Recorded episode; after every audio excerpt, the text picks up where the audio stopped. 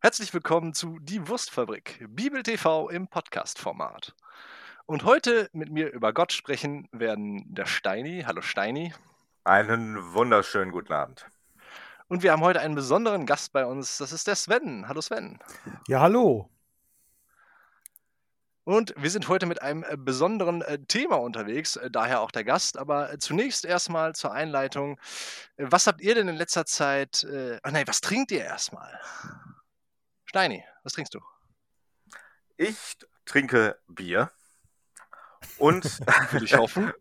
ja, das war eine große Überraschung. Ähm, und die Überraschung wird jetzt auch nicht viel größer, weil ich heutzutage, äh, heute keinen Bock mehr hatte, heutzutage keinen Bock mehr hatte, noch groß einkaufen zu gehen. Ähm, habe ich einfach ein klassisches Herforder Pilz aus dem Kühlschrank vor mir stehen, welches ich jetzt öffne und umgehend zu mir nehme. Prost. Mm, das Köstlich. gut.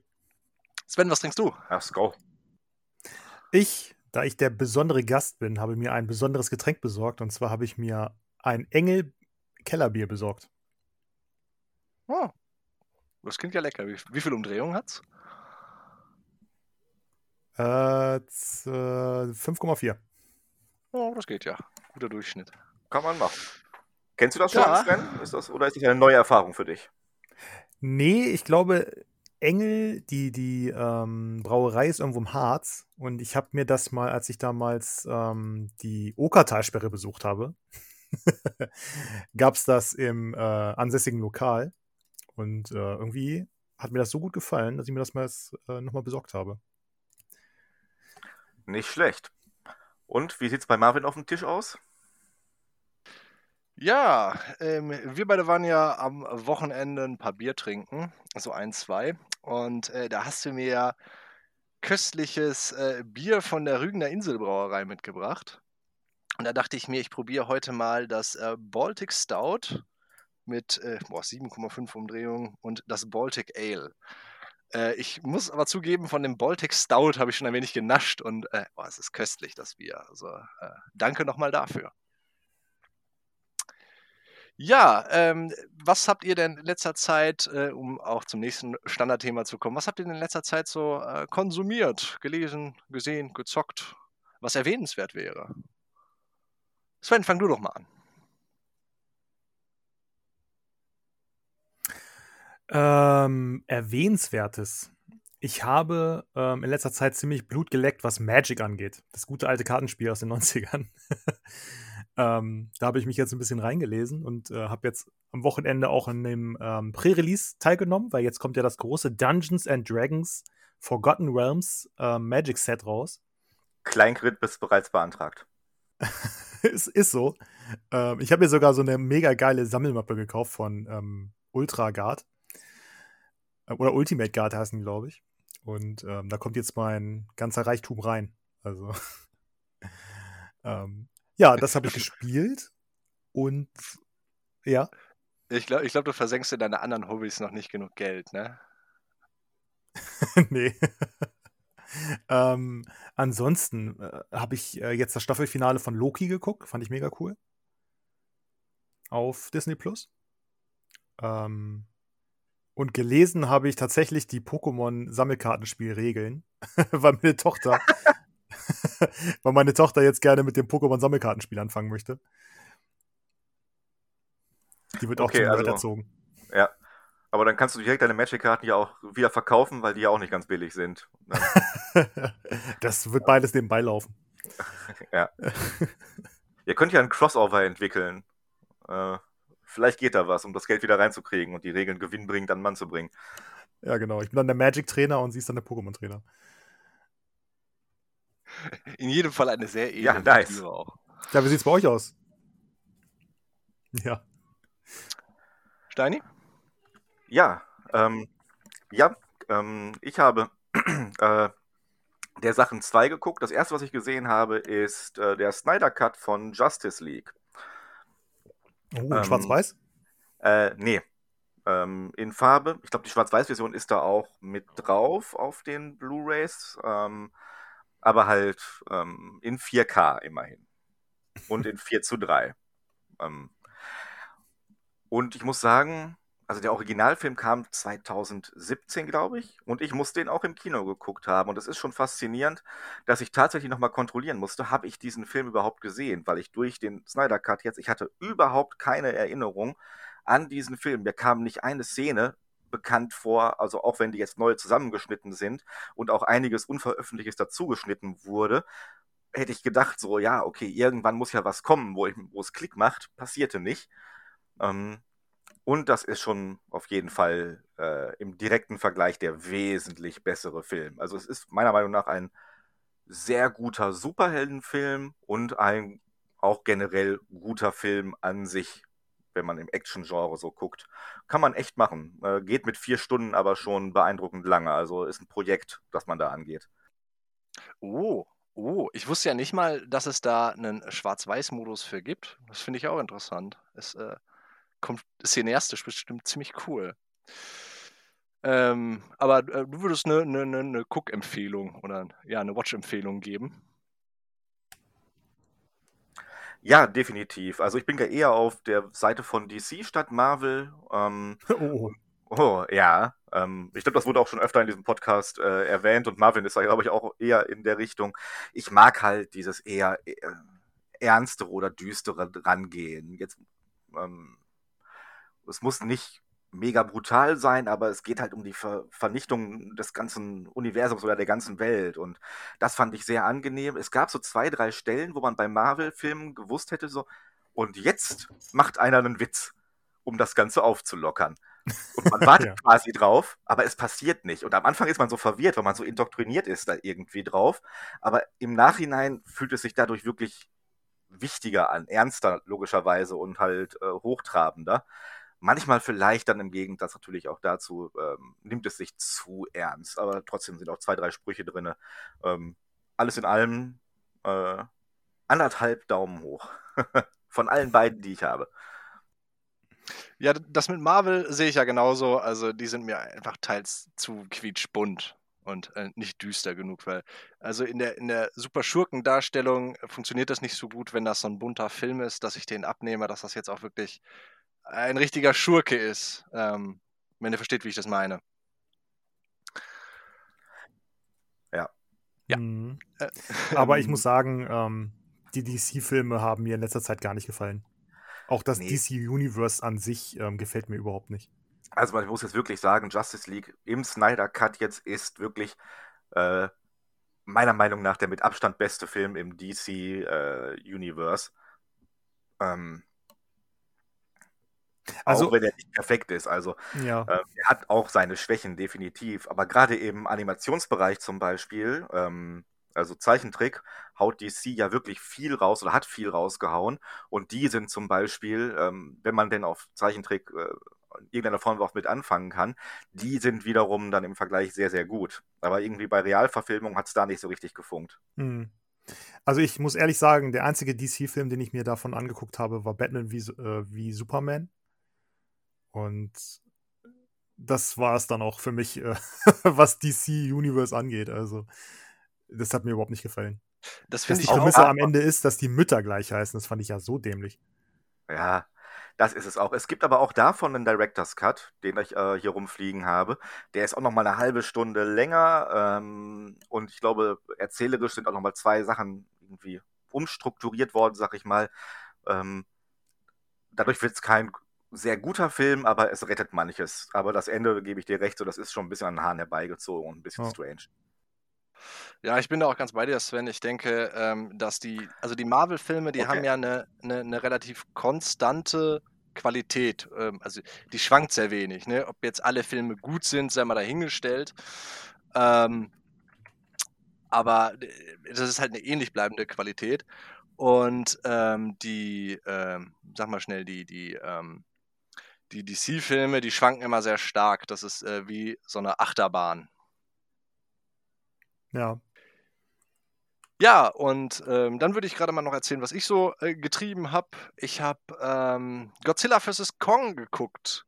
Uh. Der Film äh, läuft ja aktuell im Kino und ich muss echt sagen, also der Film ist genau das, was man erwartet wenn man halt nicht zu viel erwartet. Also ähm, bei, ja, bei Godzilla vs. Kong gehe ich rein und erwarte halt einfach wie ein riesiger Affe und eine riesige Echse sich gegenseitig kloppen und äh, der Rest der Geschichte eher banal und irrelevant ist. Und äh, du kannst eine gute Geschichte machen, wenn, ähm, ich sag mal, der Regisseur merkt, dass ähm, das ist, was die Leute wollen. Ne? Und deswegen gehen sie da rein. Und äh, das haben die gemerkt. Und ähm, die, die, Geschichte ist relativ flach, aber das funktioniert so auch. Es ist halt einfach ein guter Mix aus äh, riesiger Echsen-Affenklopperei und Reise zum Mittelpunkt der Erde. Ja, ich habe den ja auch gesehen. Äh, nicht im Kino, äh, sondern äh, ich, perfider Lurich, habe mir die US Blu-ray bestellt, weil da kam der Film schon im April in die Kinos und ist inzwischen auf Blu-ray draußen und habe mir das ins Heimkino geholt. Ähm, und ich bin echt ein, ein Zacker für diese Filme. Also da gehe ich hart drauf ab. Äh, ich bin ja kein großer Action-Gucker, aber dieser Gigantismus und die Zerstörung und so weiter, das, das holt mich ab und hat mir auch echt gut gefallen. Dieses Monsterverse, wie es ja genannt wird, wird auch dann entsprechend, meiner Meinung nach zumindest von Film zu Film besser. Ähm, und der Film schafft es halt auch, wie du schon meintest, so, der hat eine Story, aber der versucht mir nicht zu erklären, was mich nicht interessiert. Weil oft machen es Filme dann schlimmer dadurch, so, ähm, ja, mir Sachen zu erklären, wo ich dann einfach hinterher mehr Fragen habe als vorher und ähm, ja, hier sind es basically zwei Handlungsstränge und von diesen beiden finde ich einen sogar noch mehr oder weniger irrelevant. Den hätte man sogar noch runterdampfen können. Aber ähm, okay. das, was ich Aber sehen wollte, macht Spaß, definitiv. Also ich habe es nachts geguckt hier und habe die Anlage volles Rohr aufgedreht, ähm, die Fensterscheiben bummerten und es hat einfach Laune gemacht. Ja. Ähm, man hat ja auch bis jetzt immer gesagt bei den Godzilla-Filmen, dass ähm, der menschliche Cast die Schwäche des Films theoretisch ist. Oder ja. praktisch auch. Ja. Der Rest war bis jetzt immer ziemlich geil. Ich so weiß gar nicht, wie war das damals bei ähm, Kong ähm, Skull Island? Äh, bei Skull Island, den habe ich im Kino gesehen und ich, den mochte ich. Da war der Cast, um, glaube ich, auch ganz gut, ne? Ähm, ja, also der hat gefühlt am meisten Story, die auch jetzt Sinn ist ein starkes Wort dafür immer noch, aber irgendwie, ja, das passte irgendwie. Das hat mich nicht groß gelangweilt, die Effekte waren cool und das hat Laune gemacht auch. Also der ist bei mir auch äh, auf Platz 2, sag ich mal, von diesen Monsterverse-Filmen.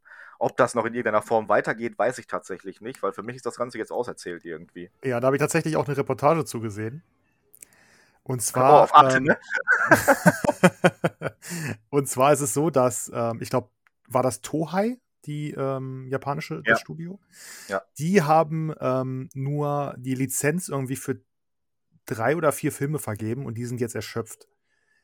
Ähm, also, was mit Godzilla ist, äh, die Rechte liegen halt bei Tohai und die Rechte von ähm, King Kong liegen bei äh, Warner Brothers, glaube ich. Ja. Und ähm, sie haben, könnten äh, ohne Probleme einen weiteren King Kong-Film drehen, weil sie die Rechte haben, aber an Godzilla-Rechte kommen sie wohl erstmal nicht ran. Weil Tohai wohl selber wieder Filme ähm, in Godzilla-Verse äh, machen will. Ja, also ich muss aber auch sagen, jetzt nach drei Godzilla-Filmen oder zweieinhalb und anderthalb Kong-Filmen ähm, habe ich eigentlich alles gesehen, was ich auch wirklich sehen wollte.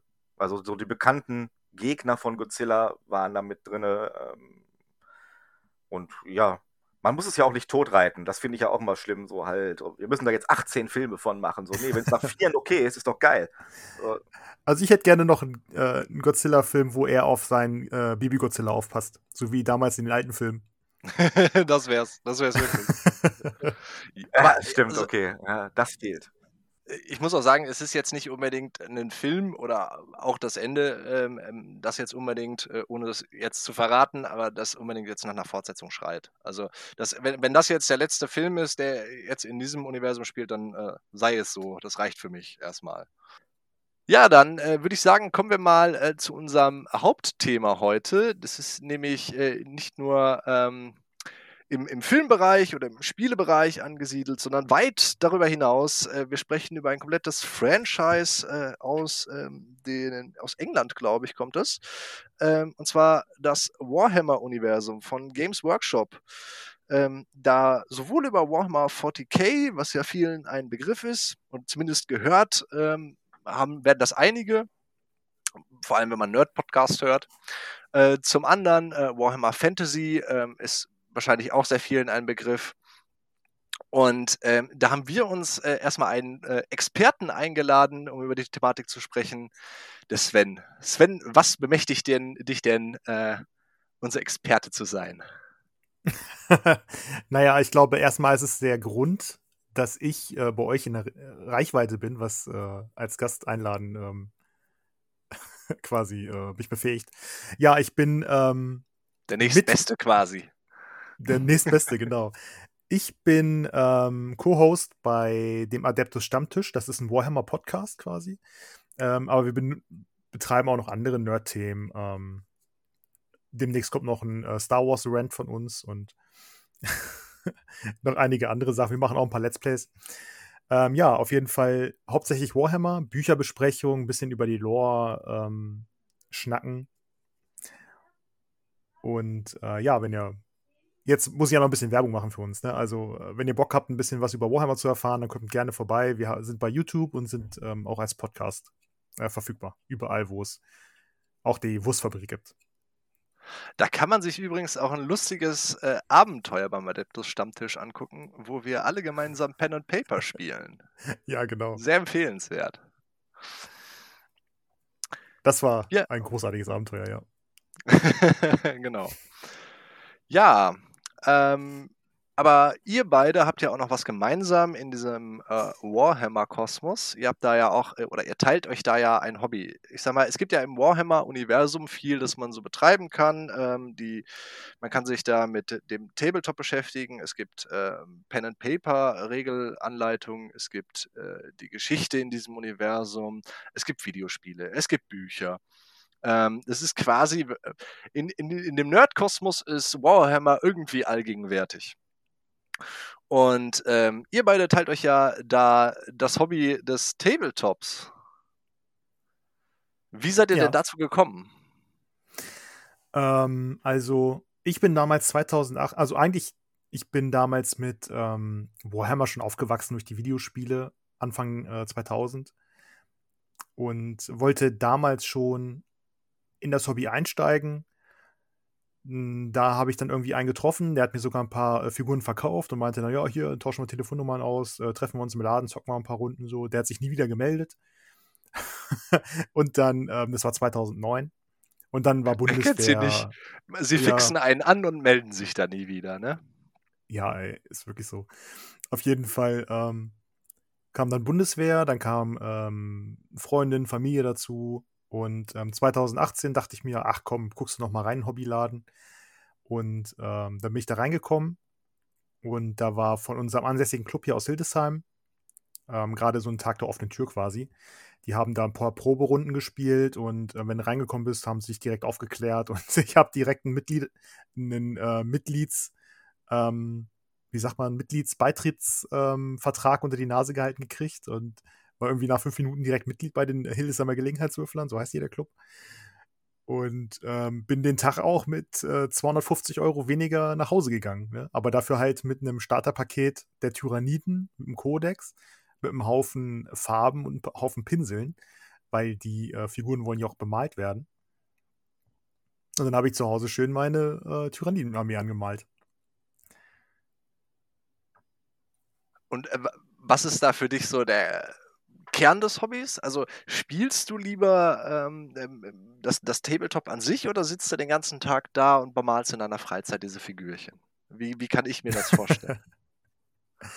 also für mich ist ganz klar der Hauptaspekt ähm, dieses Hobbys das soziale Miteinander. Sich mit Kumpels treffen, ähm, die Figuren über den Tisch schieben. Man fühlt sich halt echt wie so ein General äh, damals, der seine Truppenbewegung ähm, über den, den über das Spielfeld oder über, die über das Schlachtfeld leitet und ähm, da mit den, mit den Mitspielern ähm, kann man dann auch lachen und wir trinken dann immer Kaffee irgendwie. Das ist dann halt immer so ein, ähm, so ein Ganztagsauftrag irgendwie. Wir treffen uns dann vormittags, ähm, gucken, welche Missionen wir spielen und dann ähm, wird nebenbei gequatscht, so was man so macht zurzeit. Und also für mich ist es auf jeden Fall das soziale Miteinander. An der Stelle könnten wir einmal kurz für den äh, Zuhörer, der vielleicht nicht ganz im Thema ist, den Tabletop-Begriff grob äh, klären. Also wenn wir jetzt hier von Figuren und Generälen und, und äh, Spielen reden, ähm, geht es ja im Tabletop und Warhammer ist in diesem Fall halt ein Tabletop-Spiel, eins von vielen, die es gibt, aber eigentlich so das äh, erfolgreichste und ein bisschen der, eigentlich der Vorreiter. Man hat halt diese Figuren, da gibt es verschiedene Armeen, verschiedene Fraktionen und ähm, ähnlich wie in einem Strategiespiel am PC unterliegen diese Figuren gewissen Regeln, die dann in Papierform äh, vor einem liegen und man schiebt dann diese Figuren unter bestimmten Bedingungen halt über eine Spielfläche, das dann vielleicht noch schön ausstaffiert ist mit Terrain und, und irgendwelchen äh, Ruinen und sonstigem und versucht sich gegenseitig zu besiegen, beziehungsweise bestimmte Missionsziele zu erfüllen. Habe ich das jetzt so auf den Punkt gebracht erstmal oder möchtest du das noch irgendwie ergänzen? Nee, das klingt super. Man ähm, hat halt verschiedene Möglichkeiten, das zu messen. Man misst dann mit einem äh, Maßband meistens. Ähm, da es aus England ist, ist Zoll die Einheit des ähm, Maßes.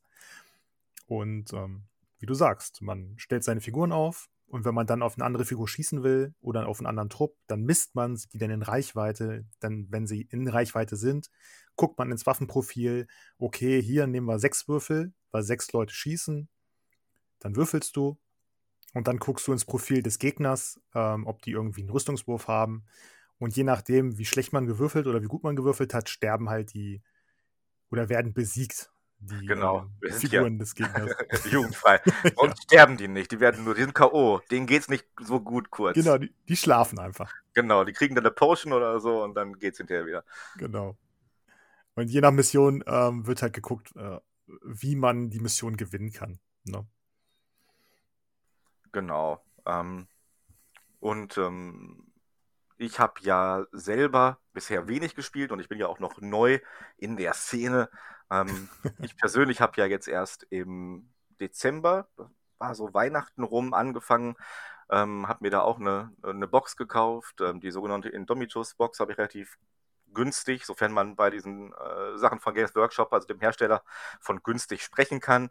Aber ähm, vergleichsweise günstig dann äh, erstanden, weil ich persönlich das Gefühl hatte, so, boah, ähm, in Corona-Zeiten, da war der zweite Lockdown auf seinem Höhepunkt. Ähm, es war den ganzen Tag halt Winter, äh, düster, regnerisch und ähm, ja, was machst du jetzt so mit deiner ganzen Zeit? Und dadurch, dass ich im Homeoffice hier am Rechner gesessen habe und danach meinen fetten Arsch rüber bewegt habe aufs Sofa, um da einen Film zu gucken oder Playstation zu spielen, hat man immer nur irgendwie vor Bildschirmen gehangen. Und da wollte ich dann was, ja, mit den Händen machen.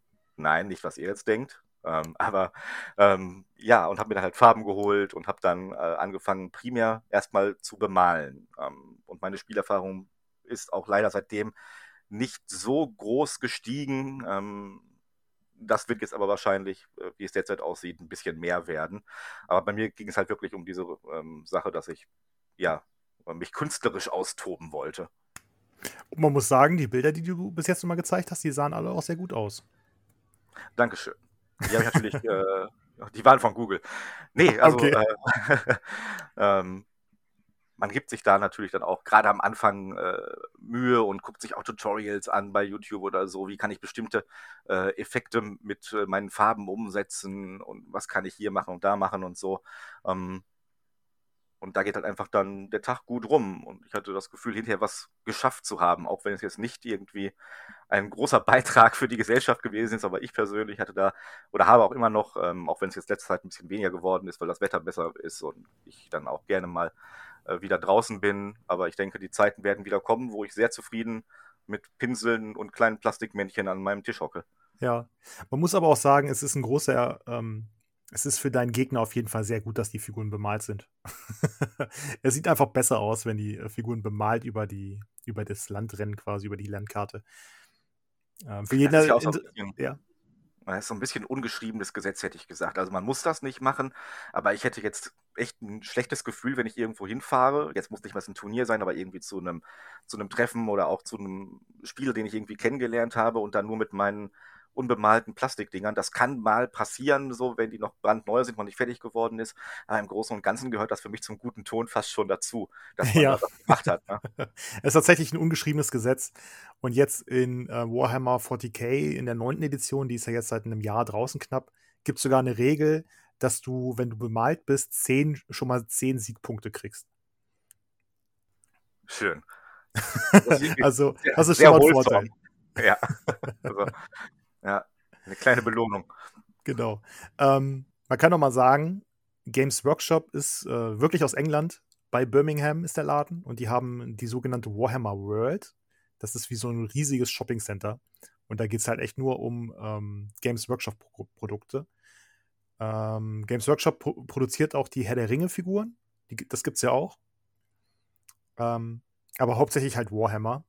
Und die haben da mega gute Dioramen, diese da ähm, ausstellen, die man sich da angucken kann.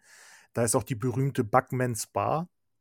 Und da kann man sich das gute Buckmans Bier kaufen. Das soll super gut schmecken. Und das kann man tatsächlich nur da kaufen und auch direkt bestellen. Ähm, wenn du da an der Bar bist, kannst du dir direkt so ein, so ein Fass nach Hause liefern lassen. Also, das ist äh, für jeden Hobby, Hobbyisten quasi der das Mecker. Eine quasi eine Pilgerreise dahin dann. Ja, genau. Ja, sehr schön. Ich, leider, also, ich war leider noch nicht da. Also äh, mir ähm, fehlt noch so ein bisschen, äh, ich, ich, sag mal, der, der letzte, ähm, der letzte Anschubser, dass ich anfange, äh, die Figürchen zu bemalen. Aber äh, also ich finde es ja interessant. Ähm, äh, ich habe ja gemerkt, wie viel Spaß ihr äh, damit auch hattet.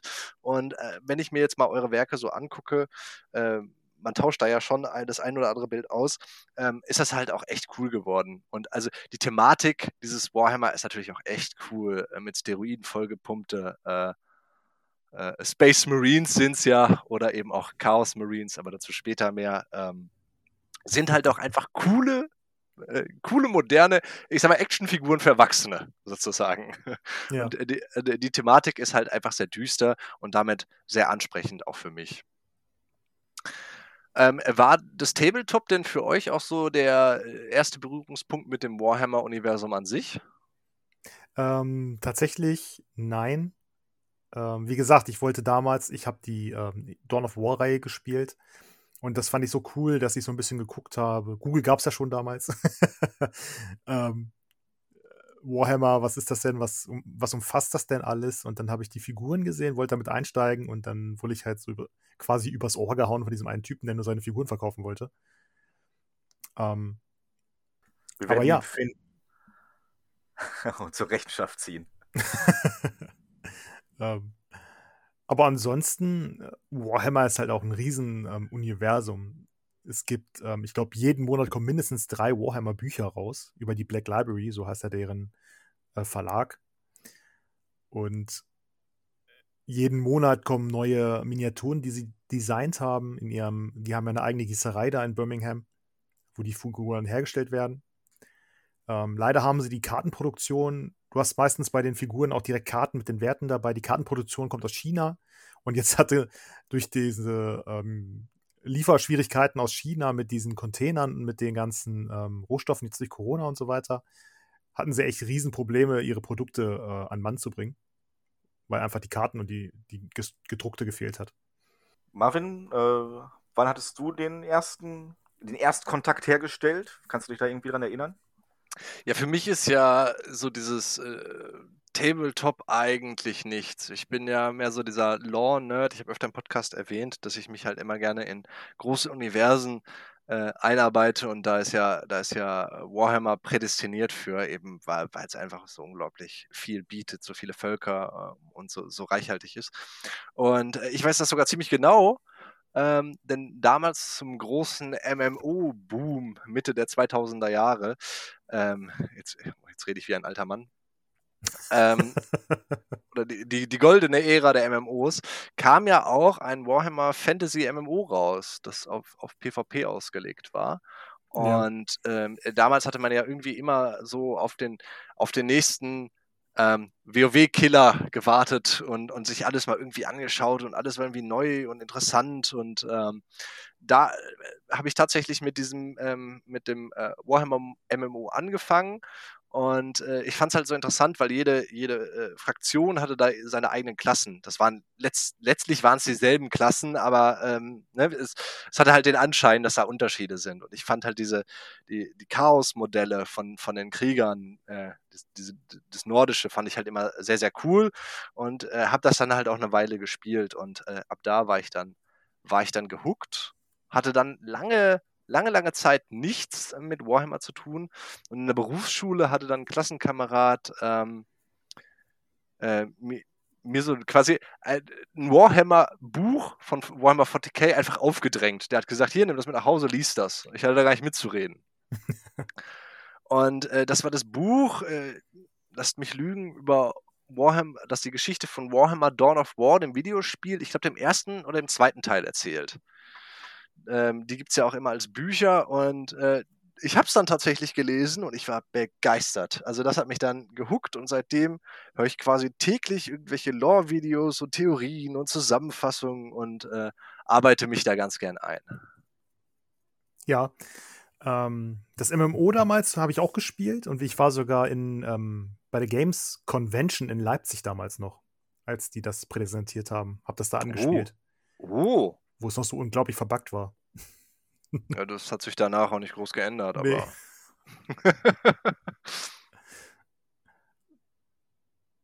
ja, aber äh, wie wir gerade schon erwähnt haben, also äh, es gibt ja es gibt ja die, einmal die Fans des Tabletops, was ja auch also der größte Selling Point von, von Warhammer ist, oder nee, von Games Workshop ist. Ne?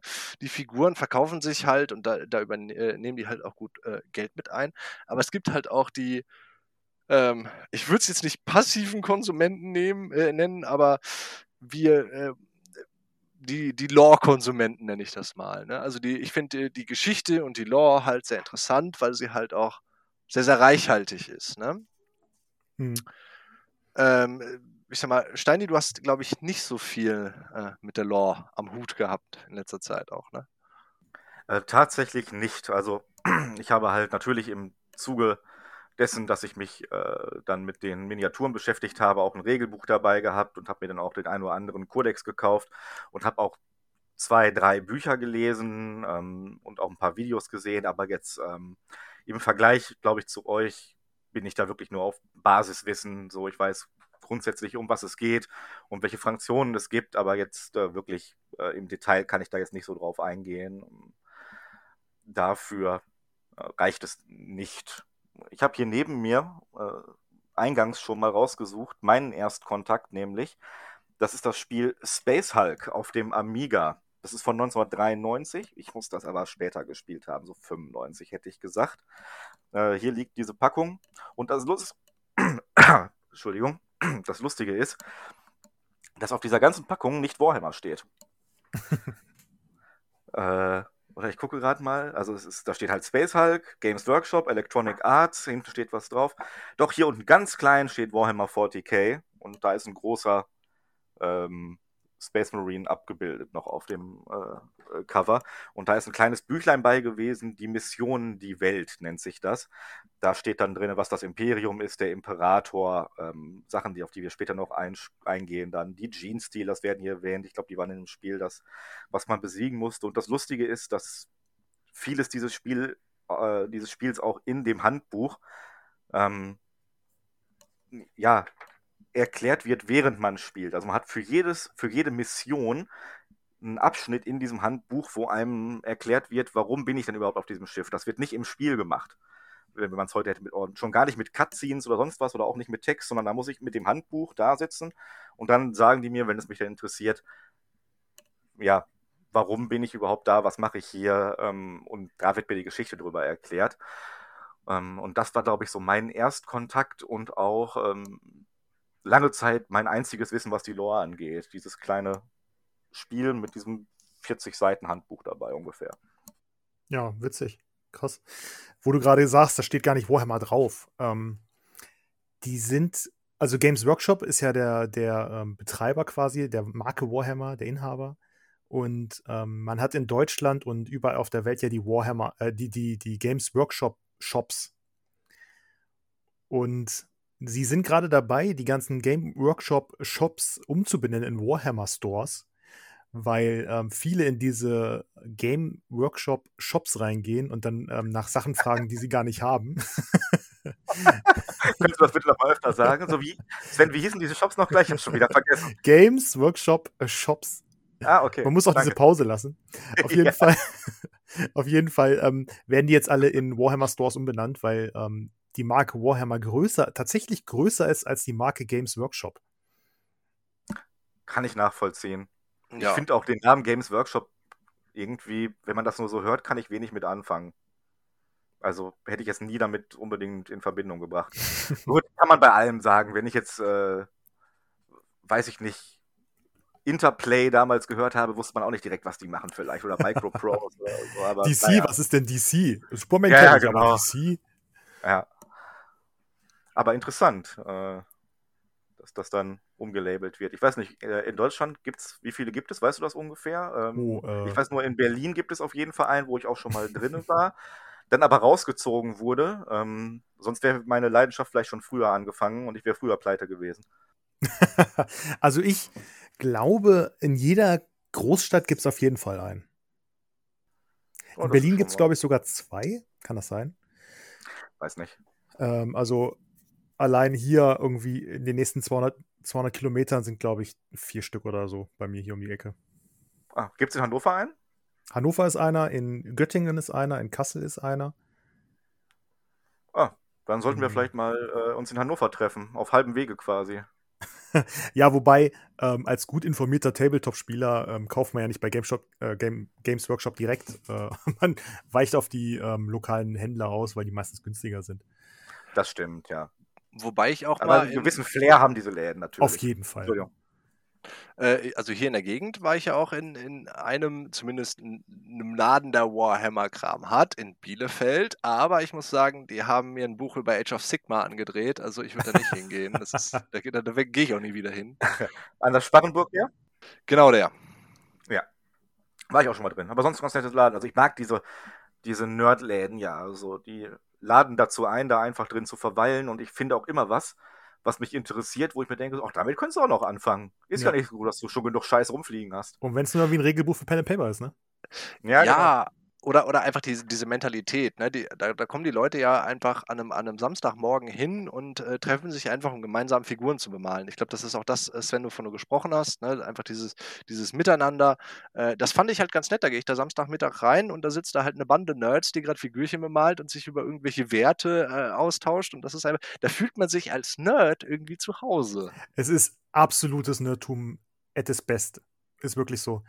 Du, du gehst in den Laden rein, äh, vor Corona auf jeden Fall warst du, du gehst in den Laden rein und dann sitzen da welche, die bemalen ihre Figuren. Hinten im Laden sitzen welche oder stehen welche am Tisch und spielen äh, Warhammer, schieben da ihre Figuren rum. Und dann hörst du so mal schreien, wenn einer einen guten Wurf hatte. Das ist wie beim Fußball, ne? Dann, dann grölen sie richtig, yeah! Und dann, hier, ich habe deinen, deinen Kriegsherrn umgebracht oder so. Oder aus, besiegt. Man sagt ja besiegt, man sagt ja nicht. man sagt ja auch Mitspieler und nicht Gegner. Ne? Ähm, aber es ist echt Hobby, es ist großartig. Und dann, und dann setzt du dich da hin und malst deine Figur an und dann irgendein Thema kommt immer auf, ne? Von wegen, ah, was meinst du, wann kommt der Imperator wieder oder welcher Primarch kommt als nächstes? In äh, Warhammer 40k gibt es nämlich diese Primarchen und ähm, die sind dann quasi äh, fast alle verschwunden, bis auf der eine, der da jetzt noch ähm, die Menschheit äh, anführt, seit dem neuesten. Ja, das ist aber auch erst seit Beginn der neunten Edition, ne? Robut Gulliman. Genau. Roboter Gorilla-Mann nennt man ihn auch. ja, ich, ich finde es immer so komisch, wie, also die Briten sprechen das ja teilweise als Robut-I aus, weil er ja auf E endet und ich denke, Robuti Gilliman. Und dann denke ich mir, hä? Das klingt für mich komisch. Ähm, da würde ich aber ganz gerne was zu sagen. Also äh, einmal, um einmal so ein bisschen in Richtung Lore weiterzuleiten. Ähm, das Interessante an, an, an diesem Universum ist ja, dass es, dass es unglaublich viele Völker hat. Ähm, da gibt es ja, äh, also allein Warhammer 40k, was mir spontan einfällt, sind die Tyranniden, die Orks, die Elder, die Dark Elder, die, äh, äh, die Menschen, ähm, die äh, Necrons. Habe ich, hab ich noch was vergessen? Äh, Die ganzen Tau, natürlich, natürlich. Subvölker. Die Fischköpfe. Ähm, ja, ja, genau. Ähm, die spielen sich natürlich alle unterschiedlich. Ähm, man versucht aber natürlich, ich sag mal, in diesem Universum so ein bisschen die Waage zu halten. Oh, das Chaos habe ich auch vergessen. Äh, die Waage zu halten, dass das, dass das so ein bisschen im Stillstand bleibt. Also ähm, der Geschichte nach ist der Gott-Imperator ja an seinen, an seinen Thron gefesselt, ist äh, quasi eine Kartoffelbatterie. Äh, der Gott-Imperator der Menschheit. Ja, passt, ne? Ähm, ja. Und es gibt dann, es gibt dann die wildesten Theorien. Wenn er stirbt, steht er dann wieder auf? Wird er, gibt es eine neue Inkarnation des, des, des, des Gott-Imperators? Ähm, eigentlich möchte der, der, der Imperator ja gar nicht Gott genannt werden nach der Lore. Und äh, das Problem daran ist, würde er jetzt sterben, hätten wir Bewegung in diesem Stillstand. Entweder die Menschheit würde halt einen großen Vorteil oder einen großen Nachteil bekommen. Und ich glaube, das ist halt, das kannst du halt von der Geschichte her nicht machen. Nun, Marvin. Mag mal einer jetzt kurz einmal ähm, umreißen. Wir reden jetzt hier vom Imperator und die Menschheit und so weiter. Äh, quasi der Dreh- und Angelpunkt der Story, die Horus-Heresie, wie sie auch genannt wird, wo er wie es dazu kommt, dass der Imperator eine Kartoffelbatterie ist. Kann man das irgendwie innerhalb von ein paar Sätzen kurz umreißen, um Leute da so ein bisschen abzuholen? Oh Gott, oh Gott. Da, es geht um so viel mehr, Marvin. Das kannst du doch nicht einfach so runterreißen. doch, ich kann. Und ich werde. Das ist das Schöne an Warhammer. Du brauchst, du brauchst nicht viel, um das zu verstehen, aber du kannst richtig reintauchen, wenn du möchtest. Also, es gibt erstmal drei große Fraktionen im 40k-Universum. Das ist das Imperium der Menschheit, zum Imperium der Menschheit gehören halt die Space Marines, die Imperiale Armee, ähm, die so so Sororit Sororitas, das sind die ähm, Battle Sisters, die komplett nur aus Frauen bestehen. Und ähm, dann gibt es das Chaos, dazu gehören die äh, Chaos Space Marines, die Chaos Dämonen, ähm, Nurgle, der Seuchengott zum Beispiel. Es gibt ja im Chaos vier Götter. Ähm, Nurgle, der Seuchengott, der hat seine eigenen Space Marines, die damals ähm, in der Horus-Heresie äh, gegen den Imperator rebelliert haben. Dann gibt es Korn, den Blutgott. Ähm, dann gibt es die, äh, den gibt's Zinsch. Das ist der, ähm, quasi der, der, der, wie sagt man? Ähm, der ist so ein hinterhältiger, äh, Pläne ja. schmiedender. Der Gott der Veränderung und äh, genau. des Hinterhalts. Genau. Und dann gibt es halt noch Slanisch, der Gott äh, der Lust quasi und des, äh, also der Wollust und. Äh, oh, von dem höre ich zum ersten Mal, aber er gefällt mir. ja. Ähm, den haben, den haben die, zum Beispiel die Elder erschaffen, ähm, als sie in ihren ganzen Orgien und Sinnes äh, ähm, Kram ha haben sie diesen Gott erschaffen. Weil die Elder. Ähm, Elder kaufen. so, ist notiert. Die Elder sind nämlich ein Xenos-Volk. Das ist nämlich die andere Fraktion, die Xenos. Ähm, und die Elder sind quasi die Space-Elfen, die ähm, äh, empfinden irgendwie alles tausendmal intensiver als äh, Menschen es äh, Menschen könnten.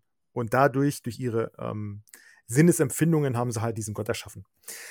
Ähm, da gibt es halt noch dieses, das Xenos, äh, die Xenos-Völker quasi, die Außerirdischen. Dazu gehören halt die Elder, dann gibt es noch Dark Elder, ähm, die Orks, die ich spiele, die äh, wirklich lustig sind. Großartiges Volk. die, die, die reisen immer los und moschen alle weg. Ähm, dann gibt es die Tau, Xenos-Volk.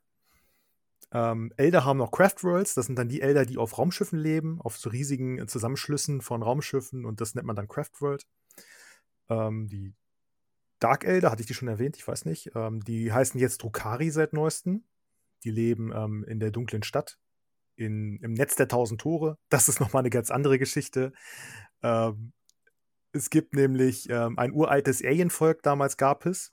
Das hat übers ganze Universum. Du gehst jetzt aber von Höcksken auf Stöcksken so ein bisschen. Jetzt geht's los. Ich kann natürlich auch von vorn anfangen. Ne? Also, ähm, es gibt halt dieses Netz der tausend Tore und ähm, das haben die, das haben die Alten erschaffen und äh, die Elder haben quasi dieses Tor übernommen und jetzt leben die Dark Elder da irgendwie zwischen irgendwo auf einer Welt. Ähm, dann gibt's die Tyranniden noch, die Verschlinger von Welten. Das sind, ist halt ein Schwarmbewusstsein, das fliegt von Welt zu Welt und frisst das komplett alles leer. Die Zerg aus StarCraft 2. Genau, kann man gut mit den Zerg vergleichen, wobei die, ähm, die Tyranniden bis jetzt noch kein ähm, Hive-Mind äh, äh, revealed haben. Ne? Bei, bei ähm, den Zerg war es ja die, äh, wie heißt der, Terrigan? Nee, Kerrigan. Kerrigan, genau, ja. Kerrigan, Kerrigan ja die Klingenkönigin. Ähm, man munkelt, dass die Tyranniden jetzt in der neunten Edition jetzt so ein Gesicht äh, für die Armee kriegen. Ähm, aber viele Tyranniden-Spieler wollen es gar nicht, ähm, damit die Tyranniden einfach so mysteriös bleiben. Weil man weiß halt nicht, was, ähm, was will denn das Hive-Mind hinter den Tyranniden jetzt? Will das nur fressen und alles leer räumen und dann zur nächsten Galaxie weiterreisen? Oder hat es irgendwie was, ähm, irgendwas im Hinterkopf, was es tun will oder so? Weil die Tyranniden zurzeit überall ähm, im Universum auftauchen, um alles zu fressen. Es wäre interessant, mal einen Roman mit Tyranniden als Hauptdarsteller zu lesen, wo du einfach nur 500 Seiten nom nom nom nom nom nom oder so steht. äh, ja, genau. Genau. Ähm, da gibt es halt die, das Sternreich der Tau noch. Ähm, das ist jetzt ein ziemlich frisches, ähm, also quasi ein ziemlich frisches äh, Volk. Space-Kommunisten. Die Space-Kommunisten, genau. Die arbeiten auf das größere Wohl hinaus und wer sich dem größeren Wohl nicht anschließt, wird halt äh, weggeputzt. Genau. Und es geht, also es ging halt damals los. Ähm, der Imperator hat die Menschheit nach den Technokriegen im äh, äh, 25. Jahrtausend irgendwie, ähm, hat die Welt sich äh, ziemlich runtergewirtschaftet. Und der Imperator hat alles vereinigt okay, darf ich? Lass, la, la, die Horus-Serie, ja, lass mich die Horus-Serie machen. Okay, dann Also, äh, äh, der Gott-Imperator ist, äh, sieht, äh, die, die Menschheit ist verstreut in dem ganzen Universum auf verschiedenen Planeten, hat teilweise keinen Kontakt mehr und sagt sich, ja, okay, ne? Ähm, er schafft 20 Super-Söhne und äh, äh, Super Space Marines, also quasi Soldaten mit sehr, sehr, sehr, sehr, sehr, sehr vielen Steroiden. Ähm, dann beginnt er einen gigantischen Kreuzzug, um alles zu vereinen mit seinen 20 äh, Söhnen. Mhm, die 20 Söhne nennt man Primarchen. Genau, die Primarchen. Ähm, dann, okay, es ist so ziemlich alles geschafft, alles vereint. Der Imperator zieht sich zurück, um an seinem Geheimprojekt zu arbeiten. Ein paar Söhne sind angepisst, rebellieren gegen den. Ähm, die teilen sich halt auf. Es gibt so ein bisschen, äh, der, der Anführer der Rebellion ist äh, Horus, deswegen nennt man das auch die Horus-Heresie.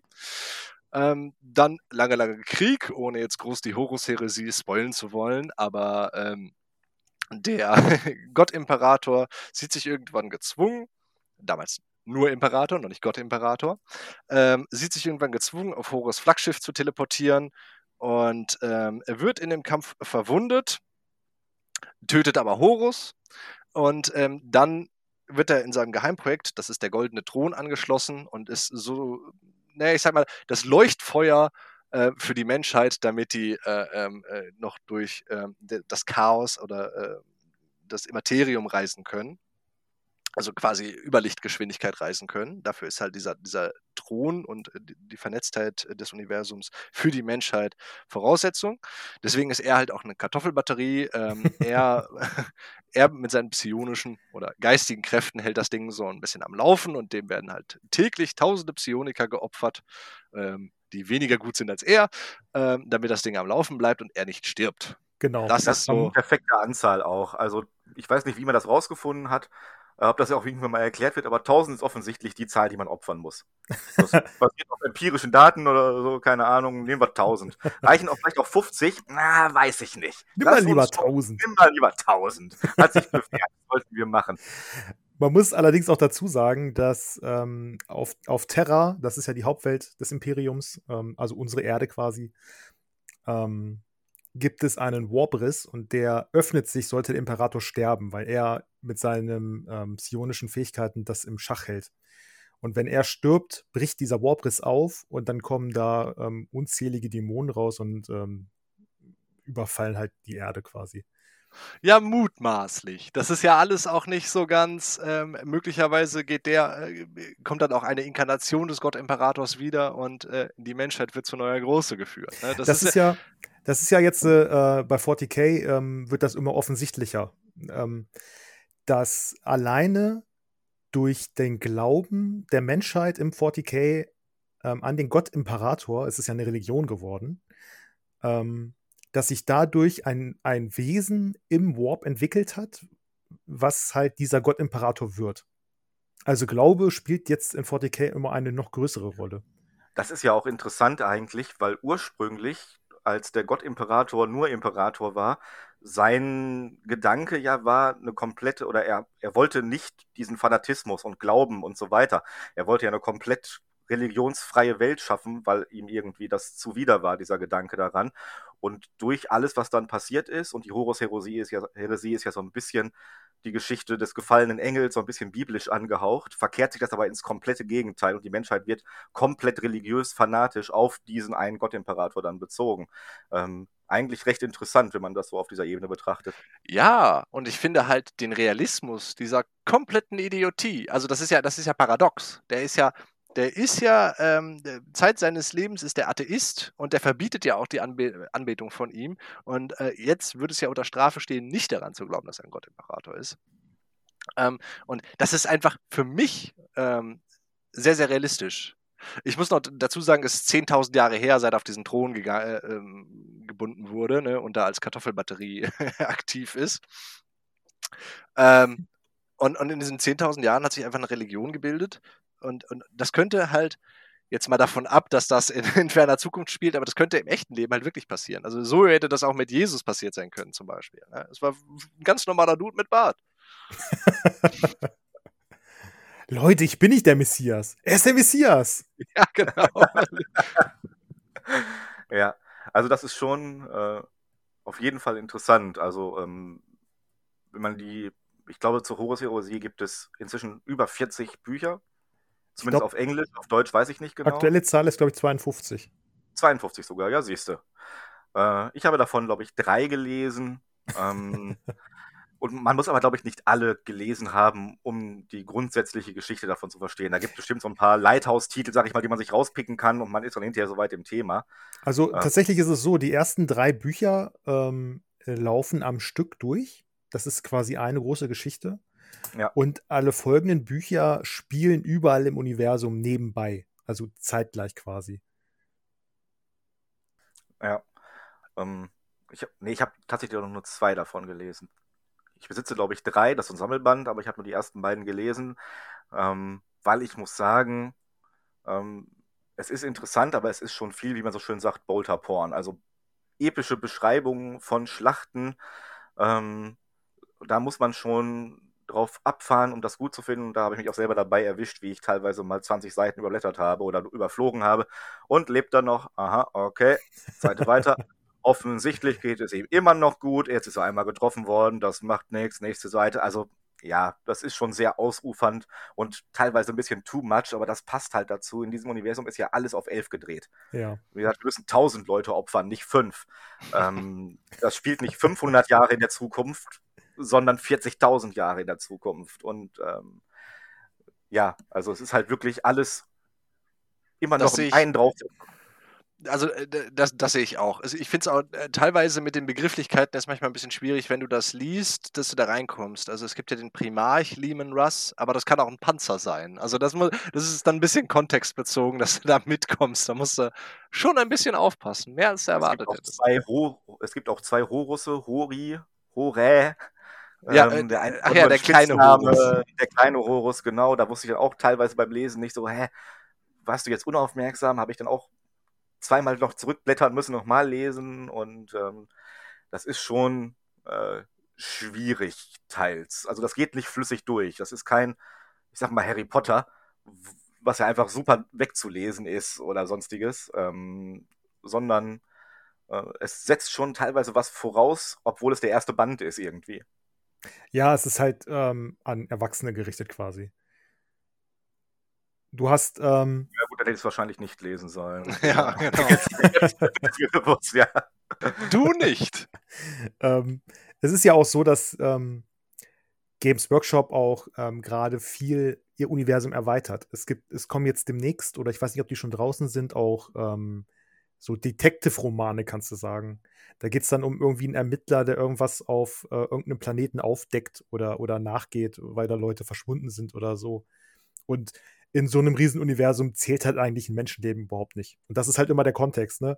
Ähm, wenn das Astra Militarum zum Beispiel ähm, irgendeinen Planeten ähm, angreift oder verteidigen das soll. Das sind ganz normale Soldaten nochmal zur Erklärung. Also im Endeffekt das Fußvolk, die nach vorne geworfen werden, einfach nur. Genau, das sind keine Supersoldaten, das sind einfach irgendwelche Leute, die wahrscheinlich noch nicht mal ausgebildet sind. Die haben einfach einen Helm und ein Gewehr gekriegt. Hier, nimm das Gewehr und jetzt äh, stürmst du den und den Punkt. So. Und ähm, da werden einfach Millionen von Millionen Soldaten auf Planeten geworfen, bis er entweder eingenommen ist oder äh, bis die Space Marines zu Hilfe kommen. Ja, man könnte aber auch den ganzen Planeten wegballern mit einem, äh, ein sogenannter Exterminatus. Ha, das finde ich so wunderbar. ja, genau. Also Ähm, äh, da gibt es schon, schon sehr, sehr viel.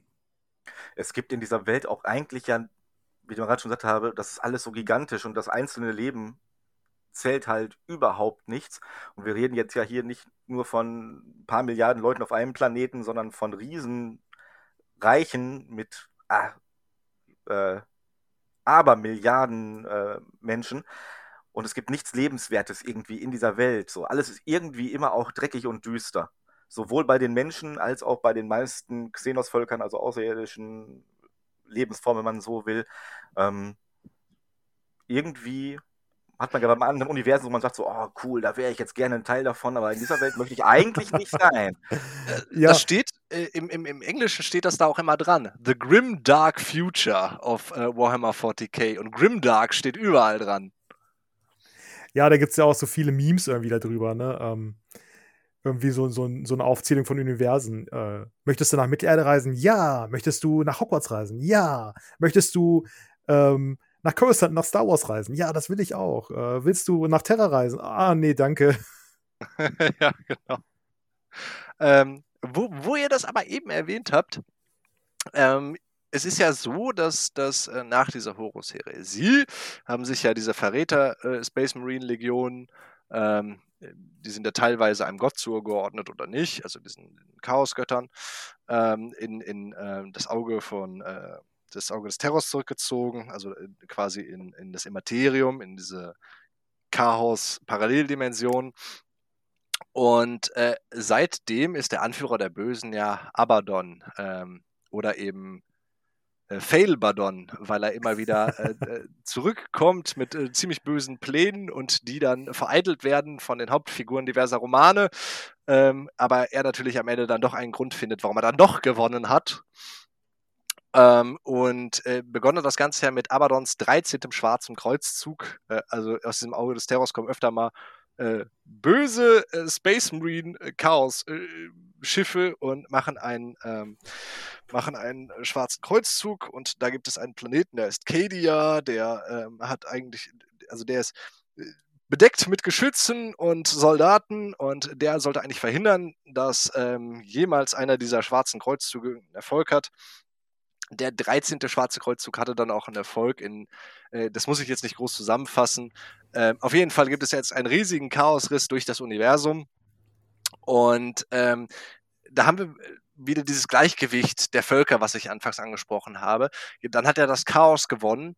Dafür ist aber ein Primarch wieder auferstanden, nicht wieder auferstanden, aber ist, ist ähm, äh, quasi wieder geweckt worden. Also hat die Menschheit dadurch einen Primarchen zurückbekommen, der dann zu dem anfangs genannten Indomitus-Kreuzzug aufbricht, um äh, die Menschheit über diesen Riss hinaus wieder zu vereinen. Ne? Also das, das muss sich immer zwischen den Völkern so ein bisschen die Waage halten, damit sich keiner beleidigt fühlt in diesem Universum. Deswegen äh, finde ich, ist da halt sowohl Bewegung als auch ein bisschen Stillstand drin, wenn ihr wisst, was ich meine. Ja, also es ist ja so, das Auge des Schreckens ist äh, für alle, die es nicht wissen, eine Art ähm, Riss im Raumzeitkontinuum, sagt man bei Star Trek. Und ähm, es geht quasi in eine Art Paralleluniversum, wo halt diese Chaosgötter und Dämonen leben. Ähm, und dieser Riss hat sich ausgeweitet und ähm, dadurch, dass Cardia vernichtet wurde, ähm, und zwar ähm, äh, zieht sich jetzt eine, ein, quasi eine Art ähm, Riss durch ähm, das, die ganze Galaxie und das ist die ähm, Citratri Citratrix Maledictum oder so heißt die.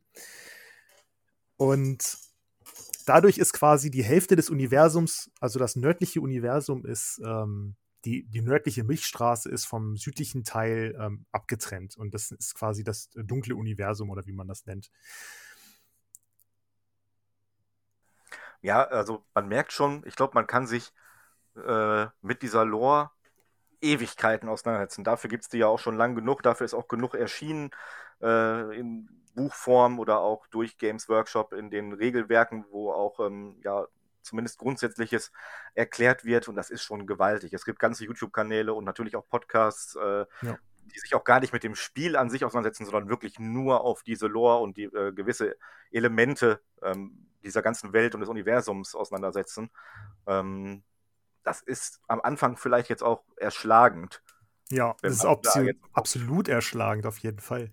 Ähm, es gibt einen richtig guten YouTube-Channel, der heißt 1000 für den Imperator. Die machen immer so äh, Lore-Videos und erklären dann oder, oder interpretieren auch teilweise ähm, die aktuellsten Bücher und äh, fassen zusammen, welche Völker irgendwie wann erlebt haben oder in welchem Zeitstrahl was wo wann passiert ist. Also ist echt großartig. Höre ich auch öfter und äh, waren ja auch bei euch zu Gast, habe ich gehört, zwischendurch. ja, mal. tatsächlich waren die bei uns zu Gast. Und ähm, zwei von meinen Mitpodcastern, die waren sogar bei denen zu Gast und haben auch über das Morniville geredet.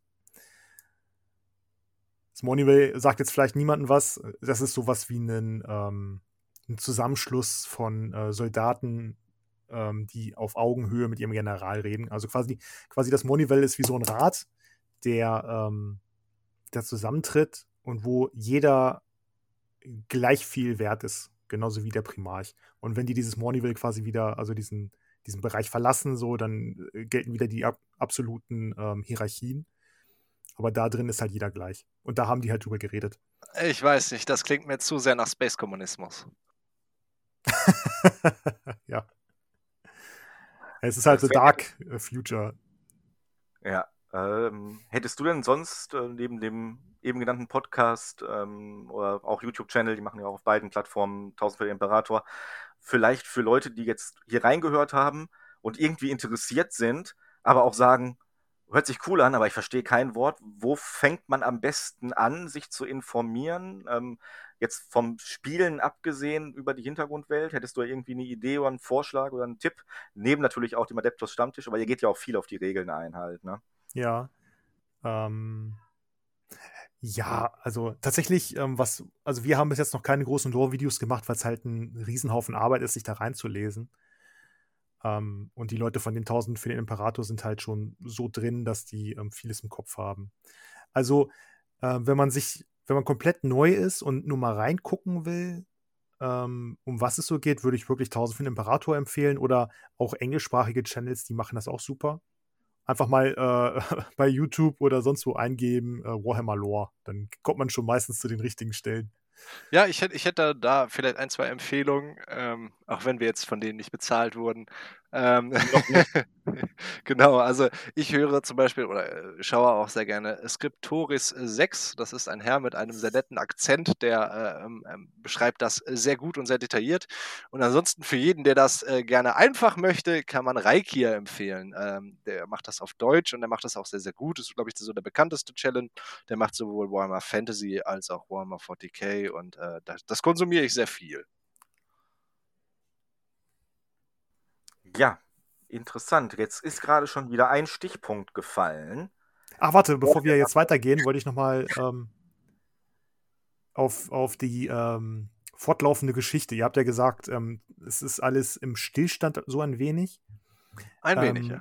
Ich muss aber sagen, jetzt zu Anfang der neunten Edition passiert wirklich unglaublich vieles, sehr schnell.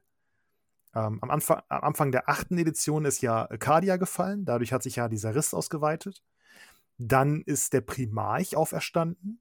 Ähm, der Primarch wurde damals von, von einem seiner Brüder ähm, verwundet und ist darauf in so eine Kryo-Schlafkammer gelegt worden. Und nur mit Zusammenarbeit der Elder ähm, war es möglich, so eine Rüstung zu entwickeln, dass er am Leben bleibt. Und dadurch ist der ähm, Primarch halt auferstanden, um die, um, um ähm, das Imperium anzuführen. Er ist dann nach äh, Terra gereist, ist in den Thronsaal gegangen, alleine, und ist auch wieder herausgekommen und hat dann den Indomitus-Kreuzzug ausgerufen.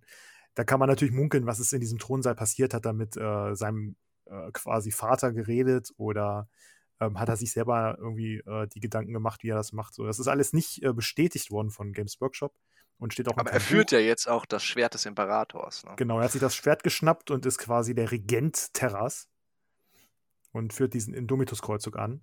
Und allein das ist ja schon mega krass. Und ähm, jetzt zum Beginn der neunten Edition ist der Stille König zurückgekommen und das ist der Anführer der Necrons. Auch äh, äh, das ist zum Beispiel Matze seine Armee, die er spielt. Ja. Genau. Und äh, der Stille König ist quasi auch schon Äon alt. Ähm, das, das äh, Reich der Necrons ähm, ist vor irgendwie 60, 70 Millionen Jahren gewesen. Die haben sich dann mit den Alten gekloppt, dieses alte Alien-Volk. Ja, das waren aber die Nekrontyr. ja, genau, das waren die Nekrontyr. Die wurden von den Alten, haben sie in Hose, die Hose vollgekriegt. Und ähm, daraufhin haben sich die Necron-Tür mit den Sterngöttern eingelassen und die haben sich beide gegenseitig irgendwie verarscht. Ähm, die, die Sterngötter haben den Necron äh, ewiges Leben versprochen und haben sie dann in diese lebende Metallkörper gesperrt. Und äh, die Necron-Tür haben aber auch die Sterngötter verarscht und haben die quasi in so Splitter verteilt, die sie kontrollieren können und für ihre Maschinen benutzen und so. Auf jeden Fall haben sich die Necron-Tür. Äh, die, die Necrons, Sterngötter sind ja die Katan, Genau, ich. die Kitanen, ja. Das sind Götter, die, also Sternenwesen irgendwie, die ähm, sich von, Plane äh, von, von Sternen ernähren und die aussaugen. Und ähm, auf jeden Fall, die, die Necrons haben dann, als sie das, äh, die, die äh, Katan verarscht haben und dann die Alten platt gemacht haben, ähm, haben die, ähm, die Necrons äh, mussten dann gegen die Elder kämpfen weil äh, die Elder und die Orks sind zum Beispiel von den Alten erschaffen worden als biologische Waffen quasi, um die Necrons zu besiegen. Und als die Necrons dann von denen auf die Schnauze gekriegt haben, haben sie die Necrons gedacht, ach scheiße, wir sind ja sowieso unsterblich, wir legen uns einfach in unsere Gruftwelten schlafen und warten ab, bis die Elder einfach sich selber vernichten. Oder mit den Orks zusammen. Und jetzt, äh, im 40. Jahrtausend, wachen halt die Gruftwelten auf und ähm, kämpfen jetzt äh, halt im großen, in dieser großen Schlacht in diesem Universum mit und jetzt ist der stille König äh, zurückgekommen, der damals ins Exil gegangen ist. Und jetzt nach 60 Millionen Jahren kommt er wieder. ja. ja, ich, ich würde gerne gerade kurz äh, einmal eingreifen. Ähm, also, was ich vor allem mit diesem Stillstand meine, ist ja so ein bisschen, dass ich alles irgendwo die Waage halten muss.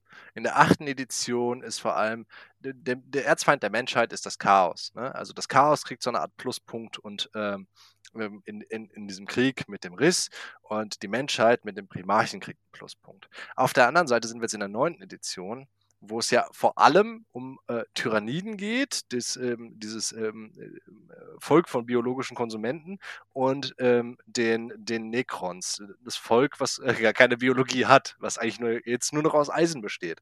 Und auch ähm, was, was sehr schwer verdaulich. Genau. Also es ist auch wieder so ein bisschen gegensätzlich. Könnte man auch irgendwo als Erzfeinde dann wieder auslegen, so ein bisschen, weil die, die Necrons, das Ziel der Necrons ist ja, die möchten ja eigentlich wieder in, in, in normale fleischliche Körper. Jetzt ist äh, das Problem der Tyranniden, ähm, äh, also wenn die, wenn die alles an Biologie versch verschlingen, wird es für die Necrons keine Körper mehr geben. Ähm, und andersrum ist natürlich für, für die, äh, für die, ähm, äh, sag mal schnell, für die äh, Tyranniden, der Erzfeind, was sie halt nicht verschlingen können. So. Und ähm, da ist der stille König auferstanden. Und das wird sich natürlich auch in der neuen Edition, und das prophezei ich jetzt einfach mal, die Waage halten müssen mit etwas, was auf Tyrannidenseite passiert, denke ich. Ja, natürlich. Es ist ja so, also man könnte jetzt, wenn man das so hört, natürlich davon ausgehen, okay, der letzte Kampf wird dann irgendwann Necrons gegen Tyranniden sein. Darauf würde es irgendwie dann so hinauslaufen.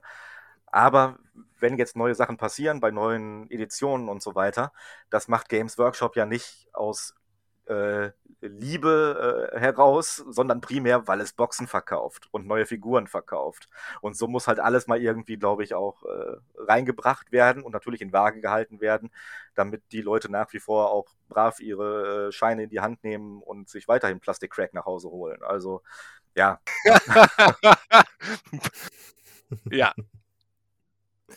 Ja, es ist schon richtig, es muss ein bisschen, ähm, äh, ein bisschen Stillstand muss sein, aber dafür, ähm, dass Stillstand in diesem Universum herrscht, ist in den letzten ähm, zwei Jahren wirklich unglaublich viel passiert. Äh, ja, ist zurückgekehrt, was vorher nie gedacht wurde. Ja, es ist ein bisschen Augenwischerei halt. Natürlich muss was passieren, um es spannend zu halten, aber ich glaube nicht, dass es irgendwann mal auf irgendetwas rausläuft, wo man sagt, okay, wir sind jetzt fertig. ja, naja, äh, die Endtimes von äh, Fantasy. oh, oh, oh. Siehst du? Böses Thema.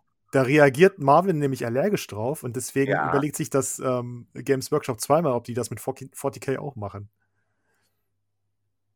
Genau, wir hatten nämlich viel über 40k geredet ähm, aber haben auch schon mal in so einem Nebensatz fallen gelassen, dass es auch noch das zweite Universum gibt, derzeit Age of Sigma, was das Fantasy-Universum abgelöst hat. Ähm, mehr oder weniger abgelöst. Also ähm, man kann natürlich immer noch Fantasy spielen, wenn man die Figuren hat, aber da kommt nichts Neues mehr. Ja. Und ähm, Marvin ist kein Freund von Age of Sigma, habe ich mal so gehört. Ähm, aber ich glaube, Sven, du bist da inzwischen, hast so ein bisschen deinen Frieden mitgemacht und die haben derzeit auch sehr coole Modelle, die da zumindest rauskommen, was man so sieht. Die sind sehr interessant gestaltet und so. Ähm, ja, und ich würde sagen, ringfrei, fetzt euch doch mal. Was ist besser jetzt best, äh, letztendlich oder was war cool an welcher äh, an Fantasy? Was ist jetzt cool an Age of Sigma? Und ich äh, gebe mal den Ring frei und hole mir gerade ein neues Bier. Ihr braucht ja bestimmt ein bisschen. also tatsächlich ähm, bin ich mit Fantasy habe ich kaum Berührungspunkte gehabt. Ähm, ich bin äh, immer mehr so der Sci-Fi-Fan gewesen und habe mit 40k den Einstieg gehabt. Und ähm, als 2018, als ich ins Hobby eingestiegen bin, war halt Age of Sigma schon da. Ne? Äh, man muss dazu sagen, äh, äh, Fantasy, Warhammer Fantasy ähm, war damals ein Rank-and-File-Spiel. Also man hat nicht einzelne Figuren bewegt, sondern ganze Regimenter. Und hat dann so gegeneinander gekämpft. Und ähm, der Markt hat damals für Games Workshop aber nicht mehr viel abgeworfen, weil die meisten ihre Armeen schon hatten und ähm, nicht mehr viel nachgekauft haben. Die blieben also auf ihrem Zeug sitzen. Und da hat dann ähm, Games Workshop sich gedacht, komm, wir machen einfach eine Riesenkampagne mit allen Leuten, die können dann ihre, Erge ihre Spielergebnisse, die sie ähm, gespielt haben, können sie einschicken. Und das entwickelt die Story weiter. Und am Ende war es halt so, dass alle Chaos-Spieler wohl so gut gespielt haben, dass sie die, ähm, die komplette Welt überrannt hatten und daraufhin halt die komplette Welt vernichtet war. Und das waren halt also, halt dann die End Endtimes da, das kenne ich anders. Ähm, okay. Und zwar, also so wie ich das weiß, war es ja so, dass äh, ja, das ging. Ähm, mit, mit, du konntest dann Tabletop spielen, deine Ergebnisse einschicken. Ähm, dann äh, hat Games Workshop damit gerechnet, dass das Chaos äh, überrennen wird. Was aber passiert ist, die haben ja nicht reglementiert, wie viele Ergebnisse du wie oft einschicken kannst. Ähm, und was dann passiert ist, ist einfach, dass ähm, äh, die, die komplette Welt von Orks besetzt war und das auch innerhalb weniger Wochen. Und ähm, dann hat dann, dann, dann hat Games Workshop gesagt, ja, nee, also so können wir das nicht stehen lassen, das ist scheiße. Wir drehen das jetzt nochmal zurück und wir entwickeln die Geschichte weiter. Okay, und, das höre ich jetzt ähm, zum ersten Mal zum Beispiel. Also, das ist, wie, wie ich das kenne oder wie ich es gelernt habe. Zweites Semester Warhammer Lore hat man das halt gelernt. Das ist genau, also nicht aufgepasst. ähm, und dann begann das, was heute als Age of Shit mal bekannt ist. Ähm, also, äh, eigentlich die The End Times. Ähm, also ich muss sagen, ich kann ja aus monetärer Sicht schon verstehen, dass sie das gemacht haben. Ähm, also wir haben ein Warhammer 40k-Universum und da verkaufen sich die Figuren von diesen Space Marines ziemlich cool. Jetzt hätten wir gerne Fantasy Space Marines. Ja, wir haben aber eine Welt, in der das nicht so gut funktioniert, weil das ist ja eine normale Fantasy-Welt, in Anführungszeichen. Ne? Also auch hier gibt es wieder, äh, es gibt Skaven, was unterirdisch äh, Rattenmenschen sind. Das ist mein liebstes Lieblingsvolk aller Zeiten übrigens. Ähm, dann äh, gibt es äh, hier auch wieder die Elfen, die Dunkelelfen. Dann gibt es Zwerge, es gibt Menschen, es gibt Orks, es gibt äh, Gruftkönige, was Zombies sind. Es gibt Vampirfürsten, was andere Zombies sind. Ähm, ja, Skelette, Entschuldigung. Es sind, es sind es sind Skelette, keine Zombies. Aber Vampirfürsten haben auch Zombies. Ähm, und das ist, das ist auch wieder eine schöne, ausgewogene Welt, fand ich, fand ich super cool. Ähm, in so eine Fantasy-Welt kann ich mich immer noch mehr einarbeiten, weil ähm, diese Begrifflichkeiten, da gibt es halt keine tausend Begriffe für irgendeinen Panzer, sondern du kannst mit Magie was anfangen, du kannst mit Zombie was anfangen, du kannst mit Skelett was anfangen oder auch, äh, ich sag mal, Vampir, das sagt dir was. Äh, das kannst du einfach nativ hintereinander weglesen, ist kein Problem. Ähm, und dann sie, sind sie halt zum Schluss gekommen, okay, wir müssen diese Welt umbringen. Äh, oder wir müssen diese Welt neu starten mit, mit, mit, mit was, wo wir halt auch diese, diese Space Marines verkaufen können. Und äh, was dabei rumgekommen sind, sind dann diese End Times, nachdem sie, wie gesagt, dieses Ergebnis einschicken, diese Katastrophe gemacht haben. Und ähm, das war schreiberisch, aber so gehetzt und so schlecht, dass manche Storylines in sich keinen Sinn mehr ergeben haben und auch, ähm, ich muss sagen, dieses, dieses Ende ist, äh, naja, um des Endes willen so ein bisschen. Ne? Also, äh, dass die Welt untergeht, ist die Schuld eines Mannes, der alle nur verrät, weil er halt der Böse ist.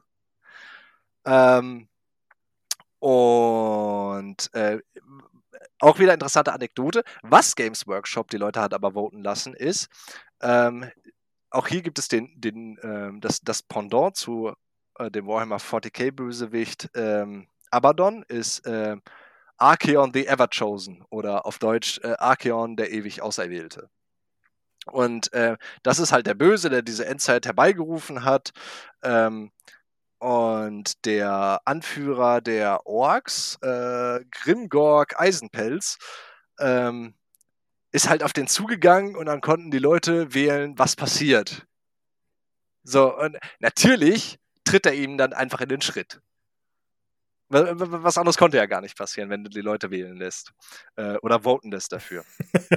naja. Letztlich geht diese Welt unter und ähm, wir erfahren, dass Sigmar Heldenhammer, der, äh, äh, der Gott der Menschheit, wer hätte es gedacht, auch hier gibt es eine Art Gottimperator, die ganze Zeit im Malstrom gewesen ist. Das ist die Mitte der Welt, wo ähm, was quasi die Magie aus der Welt saugt. Äh, das führt jetzt ein bisschen zu weit, aber ähm, der ist halt irgendwann abgehauen und wir erfahren, ach so, nee, der ist die ganze Zeit in der Mitte der Welt gewesen. Ähm, die Welt geht unter und dann trifft Sigma irgendeinen ähm, äh, Weltraumdrachen und dieser Weltraumdrache sagt, hey, du bist ziemlich cool, ich, äh, äh ich werde jetzt mal die Welt wiederherstellen. Soll ich jetzt und, einsteigen und die Age of Sigma-Geschichte verteidigen? Ja, und, und, und, und, und, wenn ich die Welt zurückbringe, kriegt jedes Volk seine eigene Welt und wir haben Fantasy Space Marines. Und dann könnt ihr alle wieder Figürchen verkaufen. Naja, theoretisch war es ja anders. ja, bitte, also, dann, dann. Sigma hat sich äh, an einem Teil der alten Welt festgehalten, was ähm, die zerschlagen wurde quasi. Und ähm, er ist halt ionenlang durch den, also typisch Games Workshop, es ist halt wieder äh, tausende von Jahren oder Millionen von Jahren ähm, Zeit vergangen. Und ähm, dann ist er auf diesen Drachen getroffen und ähm, in der Zeit haben sich auch schon Reiche gebildet. Und dann ist er, äh, äh, Sigma losgezogen, um ähm, halt äh, Leute zu finden oder, oder Leute zu, zu, treffen. Dann hat er auch Menschen getroffen und er hat andere Götter getroffen, ähm, zum Beispiel Nagash, den Gott des Todes. Er hat halt quasi alle Reiche be äh, betreten und durchwandert und ähm, hat quasi ein neues Pantheon der Götter entwickelt. Und da hat er halt einfach mal alle reingeholt. Gorka Morka, der Gott der Orks, war auch dabei. Die haben sich halt ähm, irgendwie sieben was Tage. Was früher Gork und Mork war. Genau, was früher äh, Gork und Mork ist, ist Gorka Morka gewesen. Der zwei, so ein zweiköpfiger ähm, Ork irgendwie. Und die haben sich ähm, irgendwie sieben Tage und sieben Nächte, glaube ich, gekloppt. Und äh, waren danach best, beste Kumpels irgendwie. Äh, witzig an Gorka Morkas übrigens, äh, er hat sich im Streit mit sich selber, selber auseinandergerissen. ah. Muss man allgemein sagen, die Orks sowohl in äh, Fantasy oder Age of Sigma beziehungsweise auch in 40k sind ja das Comic Relief Volk halt. Ne? Die sind, äh, wenn man was rot anmalt, ist es schneller. Ist so. Oder Sachen funktionieren, weil wir glauben, dass es funktioniert. Also es ist alles sehr abgehoben ähm, und dementsprechend, glaube ich, auch sehr beliebt. Ja, genau. Auf jeden Fall hat äh, Sigma dann ähm, sein neues Pantheon entwickelt, hat äh, auch die, die ähm, äh, Städte, Städte erbauen lassen und ähm, dann kam es wieder zu einer Chaos-Invasion. Und ähm, nach dieser Chaos-Invasion, ich glaube, die haben irgendwie seinen, äh, irgendwie, irgendwas haben sie getötet und ähm, dann hat er sich zurückgezogen. Ich, ich weiß gar nicht, weil krass. Ein Reit, ein Ross war es nicht. War es sein Hammer? Ich glaube, ja, doch, ich glaube, sein Hammer irgendwie. Oder seine Axt seine Galmaras. Waffe getötet. Die haben auf jeden Fall seine geliebte Waffe entführt. Und, ähm, ja, Galmaras ist der, ist, ist der Hammer. Geschmiedet das, von den Zwergen. Ja, genau. Und ähm, da war er so stinkig, dass er sich zurückgezogen hat nach Asyr. Und da hat er dann äh, die Tore zugemacht und hat erstmal keinen mehr äh, reingelassen. Hat also quasi alle für sich äh, ihren Schicksal überlassen mit dem Chaos. Und hat in der Zeit ähm, die äh, Stormcast Eternals erschaffen, die äh, man auch liebevoll Sigmarines nennt. ja, ja, ja, Fantasy Space Marines. Die Fantasy Space Marines quasi. Und ähm, als sie dann erschaffen wurden und fertig waren, ähm, hat er die Tore wieder geöffnet und ähm, hat angefangen, das Chaos wieder zurückzutreiben. Aus den Reichen. Ja, also tut mir leid, Sven, aber ich sehe da einfach überhaupt keinen Unterschied zu meiner Erzählung. Sigma und sein bester Freund der Space Drache.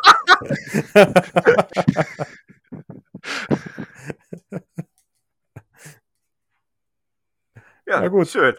Hätten wir das auf den Punkt gebracht? Wir sind jetzt alle ein Stück schlauer. Aber gut. ich glaube, wie ich das jetzt verstanden habe, im Endeffekt wäre das alles auch ohne einen neuen Namen möglich gewesen. Das ist wirklich eine monetäre Sache, ne? Ja, aber äh, und, äh, also das, das gibt mir momentan so ein bisschen Hoffnung. Die alte Welt kehrt zurück. Also äh, es geht ja jetzt auch in, in diese Richtung mittlerweile. Ne? Äh, sie äh, haben jetzt alte Völker so ein bisschen neu gemacht. Äh, es gibt in dem neuen äh, Warhammer so einen Teaser auf das in Anführungszeichen neue Kislev, ähm, auf alte Völker, die nie ausgearbeitet wurden. Also das, das, das, das Pendant zu China und Japan. Ähm, und das wird jetzt. Also ich bin, ich bin voller Hoffnung, dass aus Age of Shitma dann noch, also wie der Phönix aus der Asche, was Gutes wird. ja. Ähm, äh, äh, Warhammer The Old World heißt das ja. Und da geht es dann wieder mit Eckbases los. Und äh, wahrscheinlich wird das auch ein Rank and File wie früher. Ähm, angeblich die besten Regeln wollen sie sich raussuchen aus der dritten bis zur achten Edition Fantasy. Und ähm, das soll wohl alles auch irgendwie 700 Jahre ähm, vor der Endtimes stattfinden. Also hast du quasi die alte Landkarte mit den alten Völkern, aber hast quasi ähm, freie Erzählmöglichkeiten mit neuen Charakteren, die du einführen kannst. Die halt äh, bis irgendeinem Zeitpunkt halt dann verschwunden sein müssen, um, bis dann die alte Lore quasi greift. Ja, so. es, es, es, kommen schon bärenreitende Russen. Wenn es das nicht ist, weiß ich nicht.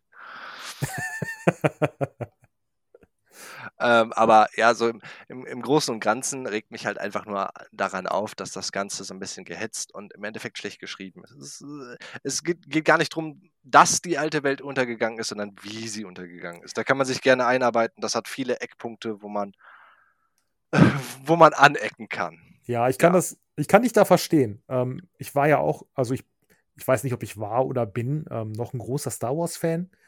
Und ähm, durch die drei Sequels, die sie gemacht haben, ähm, das hat mir so Dolch reingerammt. Ich war immer ein riesen Star Wars-Fan und das hat mich so angekotzt, wie beschissen diese Filme sind. Und ich kann das äh, verstehen, ähm, wie du dich fühlst. So, ähm, ich würde ähm, gerade noch mal, ich hätte noch äh, ein, ein Buch zu empfehlen oder eine Buchreihe zu empfehlen, ähm, wer sich in Warhammer Fantasy, Fantasy einlesen möchte. Und äh, das ist ziemlich leichte Kost. Es gibt die Slayer-Bücher. Ähm, ich habe es hier gerade vor mir liegen. Es gibt, äh, ich habe äh, Trollslayer und Skavenslayer. Das ist, sind die Gutrick und Felix-Romane. Das ist das alte, natürlich ist es das alte Warhammer Fantasy. Ähm, die äh, haben so eine Einführung in jedes einzelne Volk so ein bisschen mit einem einzelnen Slayer-Buch und äh, die sind wirklich gut und das ist leichte Kost, die kann man wunderbar hintereinander weglesen, kann ich nur sehr, sehr empfehlen. Tatsächlich gibt es auch aktuelle ähm, Gottrek-Bücher, ne? Gottrek ist nämlich jetzt auch wieder aufgetaucht. Uh, ja, aber ohne Felix, oder nicht? Im Reich der Zwerge. Felix ist noch Felix. verschwunden und deswegen ist Gottrek ganz schön äh, depressiv und ganz schön am Saufen. Ah, Macht er auch, hat er auch einen Podcast dann? das würde ich hören. Saufender Zwerg, ich dabei. Ja. Okay, ähm, dann würde ich jetzt abschließend äh, eventuell einmal kurz darauf eingehen. Jetzt hat man, haben wir viel erzählt über Lore und so weiter. Wie kann man denn, wenn man jetzt Interesse hat, auch zu spielen, am besten einsteigen? Ähm, Sven, hast du da irgendwie eine Empfehlung, was derzeit so die Box des Vertrauens ist? Weil mein persönlicher Tipp wäre zu gucken halt, welches Universum will ich spielen, Age of äh, Sigma oder ähm, äh, Warhammer 40k und einfach nur zu gucken, welches Volk mir optisch am meisten zusagt, weil dann habe ich auch Spaß am Bemalen und der Rest kommt von selbst. Gibt es da irgendwie derzeit auch sonst eine Einsteigerbox, wo du sagen würdest, das ist aber vielleicht das Ding, was den meisten Gegenwert fürs Geld bringt? Also tatsächlich, ähm, die, die also so eine Einsteigerbox kann so günstig sein, wie sie will. Wenn dir die Armee nicht gefällt, dann lass es lieber. Ähm, ich würde es genauso machen, wie du sagst. Ich würde mir erstmal darüber im Klaren sein, will ich Fantasy oder will ich Sci-Fi spielen. Ähm, wenn ich äh, jeweils mir das ausgesucht habe, gucke ich, ähm, es gibt ja auf der ähm, Games Workshop Seite, gibt es ja ähm, so einen, so einen Leitfaden quasi, welche Völker existieren. Und da kann man sich schon mal angucken, welche Völker gefallen mir sehr gut. Und ähm, wenn du dir dann ein Volk ausgesucht hast oder halt ähm, eine Rasse oder was weiß ich, irgendwie ein Xenos-Volk, sagen wir mal. Bei meiner Schwester damals, die hat sich das alles durchgeguckt und hat sich dann für die Necrons entschieden. Und dann kannst du dir die, so ein Start Collecting Box, äh, mit so, sowas kannst du nichts falsch machen. Und ähm, den, den, den aktuellen Kodex ähm, zu diesem Volk. Wenn du dir das beides geholt hast, dann hast du im Kodex hast du nicht nur die Regeln zu dem Volk, sondern auch die Lore ähm, gut zusammengefasst. Und ähm, dann holst du die Start Collecting Box. Das ist so eine Box, meistens mit ähm, 12 bis 16 Figuren. Die kostet so um die die aktuellen Boxen kosten bei GW 80 Euro, aber wenn er jetzt zum Beispiel zu einem ähm, Shop eures Vertrauens geht, kriegt ihr meistens 10 bis 15 oder 20 Prozent sogar teilweise äh, Rabatt auf diese Box. Und ähm, dann könnt ihr schon mal loslegen. Ihr müsst auf jeden Fall bedenken, dass ihr ähm, zum Basteln braucht ihr Bastelkleber, also Plastikkleber und ähm, einen, äh, wie heißen sie? So, so, so ein Seitenschneider, einen Seitenschneider, genau.